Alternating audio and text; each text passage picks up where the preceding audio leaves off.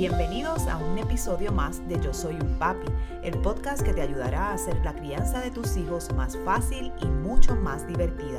Y ahora con ustedes, el creador de Yo Soy un Papi, su anfitrión, Jorge Carvajal. Muchos saludos y bienvenidos a este episodio de Yo Soy un Papi, el podcast, otra semana más, llevándolo a ustedes, padres y madres que nos escuchan, consejos, estrategias, información de valor para esa complicada pero gratificante misión que tenemos en nuestra vida, que es la crianza de nuestros hijos. Para aquellos que no me conocen, mi nombre es Jorge Carvajal, soy un consultor de crianza que ha desarrollado esta plataforma con el propósito de fortalecer la comunicación, la conexión y la relación con nuestros hijos. Y hoy tenemos un tema extraordinario, un tema que es de extrema importancia, sobre todo cuando nuestros hijos empiezan ya a alcanzar la preadolescencia, la adolescencia, y se trata de inteligencia emocional. Hoy contamos, como digo yo, con un recurso de lujo porque es una persona con un conocimiento amplio en este tema que, eh, que escribió este libro que les estoy mostrando aquí, EduLíder Emocional, que yo tuve ya la oportunidad de leérmelo, porque es un libro de fácil lectura, bien amigable para todos ustedes, eh, padres y madres. Y con nosotros hoy se encuentra la doctora Bárbara Flores. Doctora, gracias por estar aquí en el día de hoy con nosotros. Muchas gracias a ti, Jorge, por la invitación y poder estar aquí compartiendo con toda tu comunidad. Qué bueno, usted también tiene podcast, ¿verdad? Que es bueno que después al final mencione su podcast, donde la pueden buscar, porque yo sé, doctora, que ese contenido que usted genera y aparte del libro, pues va a ser de alta, alta utilidad para padres y madres, ¿verdad? Que quieren, eh, pues, tener las herramientas necesarias para poder formar a sus hijos como personas de bien. Yo tuve oportunidad de leerme el libro, como dije, y me resultó bien interesante que todo empieza de una experiencia difícil que usted tuvo en la escuela, cuando usted era maestra. Cuéntanos un poquito esa experiencia y qué la llevó, ¿verdad? a dirigirse a esta área y sobre todo a desarrollar este eh, proyecto del libro. Claro que sí, Jorge. Mira, todo comenzó porque tú sabes que cuando nosotros nos graduamos de la universidad, pensamos que tenemos todos los conocimientos del mundo y que nos vamos a comer el mundo entero. Y yo dije, bueno, ahora es que voy a empezar como maestra. Yo estaba súper emocionada, con mucha pasión. Yo dije, bueno, esta es mi vocación, imagínate. Pues pasaron los meses y comencé en este colegio. Y da la casualidad que un buen día, un estudiante realmente yo no había identificado la situación que a él estaba pasando, pero en ese momento yo era maestra de matemáticas. La clase que yo sé que a todos les gusta, yo lo sé, sobre todo. Eh, lo interesante es que este estudiante yo le digo, bueno, todos necesito que se pongan en grupos para que puedan hacer un trabajo. Yo veo que el estudiante no quiere hacerlo, cuando ya por fin empiezo a asignar, el estudiante se levanta de la silla de una manera agresiva, obviamente yo pensando, Jorge, ay Dios mío, te digo que uno se cree que se la sabe todo y no sabe nada. Yo digo, si le grito, él va a reaccionar y se va a detener.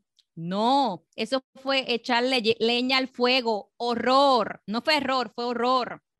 Él se comenzó a acercar a mí, me agarró por el cuello, me llevó contra la pizarra, yo me quedé sin aire gracias a un estudiante que le llama la atención. Entonces ahí él reacciona. Cuento algo corto. Jorge, yo dije, hasta aquí yo llegué. Esta no, no, es que yo me equivoqué, esta no es mi vocación. Yo voy a hacer otra cosa. Y me fui a administración de empresas en recursos humanos. Y ahí comienzo a conocer lo que es la inteligencia emocional. Y me enamoré. Y yo dije, caramba, si en aquel momento dado de aquella situación con aquel estudiante yo hubiera tenido todos estos conocimientos y estas destrezas interpersonales, tenía las intrapersonales, pero no tenía las interpersonales, pensaba que sí, porque yo me comunico bien, socializo con la gente, pero eso no lo es todo. Así que me di cuenta que eso era lo que me hacía falta. Y luego con el tiempo, entonces es que vuelvo, porque la vida es así, cuando tienes un propósito no hay quien te lo quite. Y volví otra vez a lo que es el campo de la educación. Y entonces, obviamente, pues me preguntaste también sobre el libro, ¿cómo surge el libro?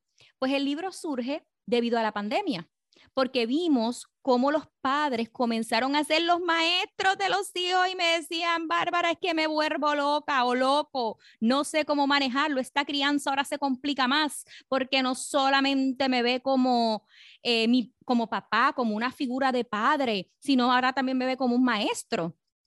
Y yo dije, caramba, lo que yo siempre he querido hablar, creo que llegó el momento y es sobre crianza pero estaba como cuando tú tienes una idea, pero no la concretizas. En fin, terminé, terminé haciendo una encuesta. Dije, yo voy a comenzar haciendo un programa. Hice una encuesta y los padres, padres, pastores de todas las profesiones, doctores de todas las profesiones, más de 100 personas contestaron esa encuesta. Jorge, y tú no vas a creer lo que pasó. Cuando vine a ver, todo el mundo decía que eran excelentes en la comunicación, que eran los mejores con inteligencia emocional. Tú no tienes idea. Pero cuando verificaba los contras. No me sé comunicar con mi hijo, no conecto con mi hijo, no tengo ninguna destrezas interpersonales. Pues obviamente me di cuenta que había una necesidad. Y de ahí es que surge el libro. Obviamente, cuando recolecto todo, ¿verdad? Esos resultados, pues me doy cuenta de que sí, que hacía falta esta herramienta que construí. Qué bien, eh, doctora, y definitivamente ¿verdad?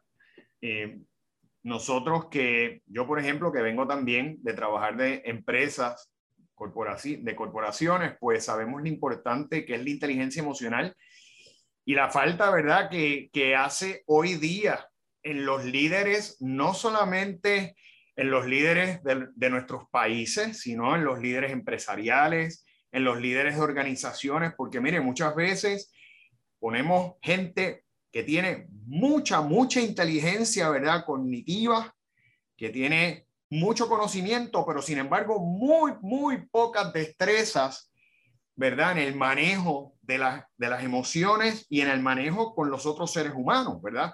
Falta de empatía, agresividad, hostilidad.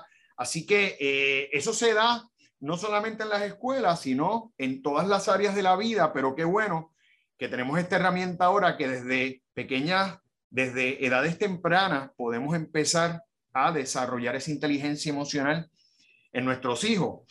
Mira, doctora, yo quiero, ¿verdad? Porque a veces hablamos de inteligencia emocional, no necesariamente sabemos lo que es.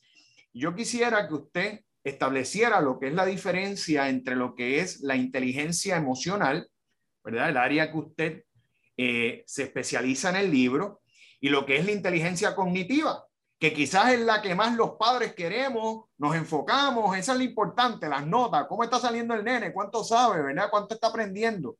Sin embargo, la otra es tan o más importante que incluso la inteligencia cognitiva. Vamos a hablar un poquito de esas diferencias. Me encanta, Jorge. Acabas de decir ese último punto, me encantó.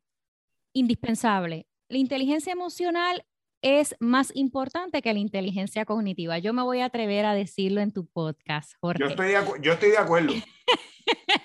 Tú estás de acuerdo conmigo. Totalmente.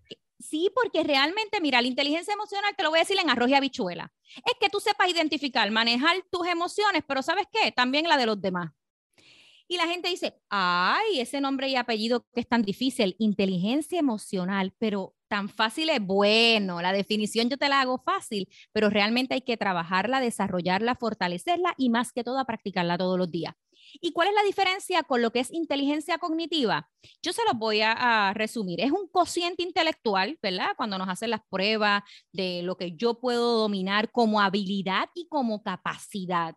Pero ¿sabes qué? Yo tengo buenas noticias, tú puedes aprender eso. Tú vas a un trabajo y cuando tú llegas a un trabajo, Jorge, dime la verdad, lo que tú estudiaste en la universidad, ¿tú vas y lo vacías ahí en tu trabajo? No, tú vas aprendiendo cosas en la marcha. ¿Estoy correcta, sí o no, Jorge? Totalmente, totalmente. Eso es así, ¿verdad? Vamos, vamos adquiriendo destrezas porque tenemos unos conocimientos básicos que nos ayudan, pero definitivamente todas las empresas, todas las las operaciones son distintas y que tenemos que ir aprendiendo, como todos los seres humanos, eh, cosas nuevas. Y eso se aprende, como usted bien dice, pero la inteligencia emocional, esa la tenemos que tener. Esa la tenemos que tener y si nosotros como padres aprovechamos a nuestros niños, a nuestros adolescentes, mira, van a ser adultos emocionalmente inteligentes y entonces es mucho más fácil la vida, más llevadera, son más tolerantes a la, a la frustración como adultos, porque mira, vemos muchos adultos hasta en las mismas empresas que se frustran. Y cuando tú vienes a ver, fue magna cum laude, el mejor estudiante de su clase, bueno, un guau, un bótate, pero en destrezas emocionales tiene cero. Eso y de hecho, eso lo vemos, profesor, hasta, hasta en presidentes. O sea, Donald Trump, lo, estamos viendo ahora mismo. Total, eh, lo estamos viendo con Putin, pero por ejemplo, para ir al caso de Donald Trump, Donald Trump, el gran problema que tiene en su vida es la falta de inteligencia emocional. Totalmente de acuerdo. Y por eso, y por eso es que es tan atacado, por eso es que es, es una figura polarizante, porque está totalmente enajenado de lo que es la inteligencia emocional y definitivamente, imagínense, la posición más poderosa del mundo sin una persona que tenga esa inteligencia. Mire ahora mismo, por la falta de inteligencia emocional, lo que, lo que está pasando en Ucrania. Así que mire si eso es importante o no. Eh, sabemos, eh, profesor, eh, doctora, le iba a decir profesora, pero bueno. Cualquiera de este, los dos.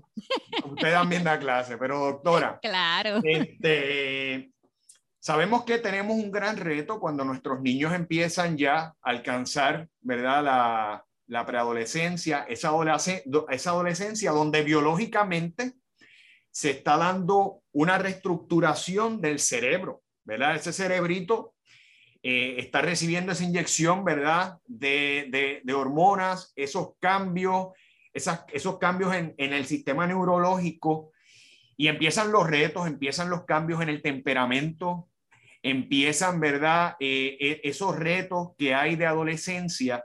Vamos a hablar un poco, doctora, de cuáles son los beneficios de la inteligencia emocional, del buen manejo y la buena enseñanza del, del manejo de, de, las emociones en el adolescente. ¿Cómo le, ¿Cómo le ayuda a papá y a mamá el que pueda manejar estas emociones? Bueno, le va a ayudar en todo lo que tiene que ver con su autoestima. ¿Por qué? Porque va a tener autoconocimiento. Si tú le desarrollas, ¿y cómo, cómo se hace eso? Vamos a la práctica, como a mí me gusta y a los ejemplos, Jorge. ¿Cómo yo puedo desarrollar en mi preadolescente, adolescente, lo que es hasta en los niños, lo que es ese autoconocimiento? Pues dejarle saber y reforzarle lo que son las fortalezas. Que sea libre, Jorge, y te diga lo que a ti te gusta, lo que le gusta, lo que no le gusta. ¿Por qué no? Que nosotros le validemos las emociones ¿por qué nuestra cultura, no tan solo nuestra cultura, muchas más, le dicen a un niño que no puede llorar? ¿Pero y por qué? ¿Por qué niño? Eso es algo machista. Mira, llora todo lo que tengas que llorar, bota el golpe, como yo digo. Y de esa manera vas a poder comenzar a manejar tus pensamientos e identificar por qué estás llorando. Cuéntame, ¿ya terminaste, Jorge? ¿Lloraste? ¿Te sientes bien? Sí, mamá, ya me siento mejor. Ok, pues cuéntame, ¿qué te llevó a eso? ¿Por qué te sientes triste? Así que esto, verá un ejemplo de cómo podemos trabajar el autoconocimiento. Para darte otro ejemplo, la autorregulación. ¿Cómo yo puedo autorregularme? Y la gente confunde autorregulación con autocontrol. Ojo, autorregulación es la parte interna, cómo tú te manejas tú mismo. Pero el autocontrol es cómo tú manejas con los demás, cómo tú reaccionas, ¿verdad? ¿Qué tiene que ver esto? La autorregulación es que si papá y mamá pelearon en la casa con el hijo y van para la escuela, que cuando ese hijo llegue a la escuela no llegue ni triste, ni llegue peleando con sus amigos, no, hay que autorregular. Esto pasó aquí, tengo que cambiar el canal. Ay, pero imagínate, un niño es bien difícil. No, uno le va enseñando, ok, Vamos entonces a ver qué te gusta, qué no te gusta. Vamos a poner música, vamos a hacer otra cosa y luego venimos y hablamos. No estoy diciendo que vamos a dejarlo ahí, no, luego lo retomamos. Lo que es la motivación, cómo yo puedo motivar y, y los beneficios que esto me trae, porque estás dejándole saber, mira, ve identificando, ve identificando cómo tú te estás sintiendo. Cuando ya te identificas esas tres cosas que te dije, que es el autoconocimiento, autorregulación y la motivación, entonces tú puedes darle paso a los beneficios de lo que es la empatía, que es ponerte, ¿verdad?, en los zapatos de los demás, pero no es tan solo eso, porque hay tres tipos de empatía. Y también lo que es las destrezas sociales. Suena sumamente fácil. ¿Qué beneficios me trae esto? El yo no criar hijos que sean malcriados, como decimos nosotros, hijos que no sean egoístas, que no sepan manejar una frustración. Imagínate, son adultos que llegan y los papás dicen, ay, pero es que yo le di todo. Jorge, ¿tú has escuchado eso? Yo, sí. yo le di todo y no sé por qué se comporta así. Pues mira, los beneficios son que va a tener un buen temple, va a poder manejar las situaciones, los conflictos. Un buen ejemplo en cuanto a destrezas sociales es nuestro líder de Ucrania. Él ha dado frente por quién? Por su, por su país.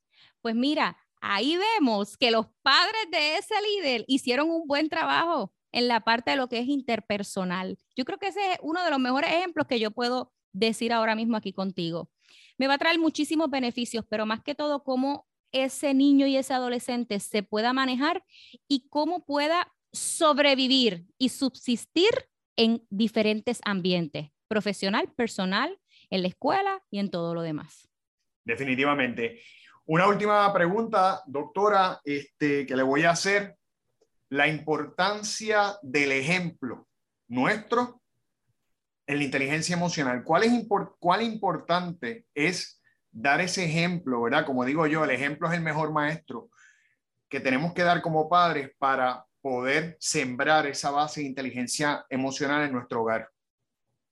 Pues mira, lo mejor es que nosotros nos convertamos para poder ser un ejemplo, tenemos que ser líderes en nuestro hogar.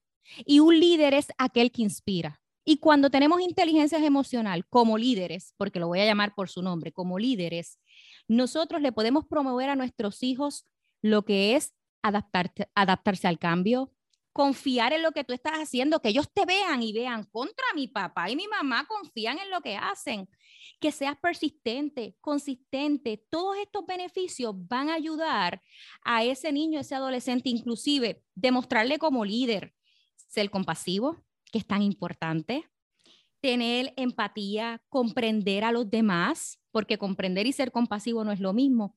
Así que es la mejor manera de nosotros ser un ejemplo. Ahora bien, es válido que le pidamos disculpas a nuestros hijos, no nos hace menos, al contrario, nos hace más, nos crece.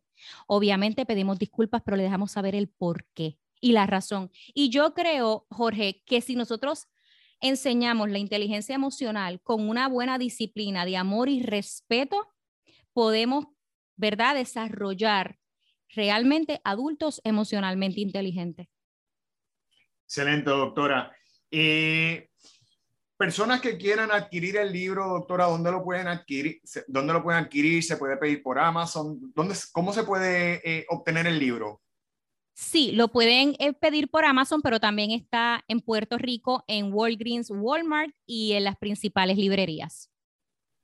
Pues ya lo saben, mis amigos, eh, yo les puedo decir, tuve oportunidad de leerlo y como ustedes saben, yo soy una persona, ¿verdad? Que eh, precisamente pues trato todos los días de mejorar, no solamente como padre, sino también como ser humano y este libro nos va a ayudar en, todo, en todas esas, no solamente en el manejo emocional eh, de nuestros hijos, sino el propio, que es importantísimo, como, como bien señaló la doctora, tenemos que dar un buen ejemplo y nosotros establecer eso en casa para que nuestros hijos lo aprendan y de igual manera ellos ya eventualmente cuando tengan sus familias puedan ellos también hacerlo. Eh, doctora, muchas gracias por la oportunidad que me dio de entrevistarla. Eh, por ese trabajo que está haciendo, ¿verdad? De contribuir con ese granito de arena, pero es un gran granito eh, para ayudar a, tantos padres y para sembrar en nuestros hijos eh, personas de bien, personas productivas, personas responsables, personas empáticas y personas que hagan que nuestro país cada día sea mejor. Para mí es un orgullo y un placer representar a Puerto Rico, aunque viva en New Jersey, y siempre lo que yo pueda hacer por los padres y educadores, yo seguiré impactando positivamente al mundo entero. Ahí, ahí, nací yo, en New Jersey. Ahí naciste, mira. En, un, pueblito, en un pueblito que se llama Hoboken. nací yo. Oh, está cerca de donde yo vivo. Ah, pues muy bien, ahí nací yo. Así que, bueno, doctora, muchas gracias. Y ustedes, padres y madres, le exhorto a que nos sigan en nuestras redes sociales bajo Instagram y Facebook en Yo Soy un Papi PR. De igual manera, puede visitar y suscribirse a nuestro canal de YouTube. Oprimir el icono de la campana para que no se pierda un solo episodio más, al igual que nuestro podcast en Spotify, iTunes y Google Podcast, donde semanalmente estamos desarrollando contenido como el que ustedes acaban de ver para que ustedes hagan de ustedes, y valga la redundancia, la mejor versión como padres. Así que espero verlos en el próximo episodio de Yo Soy un Papi, el podcast. Hasta la próxima.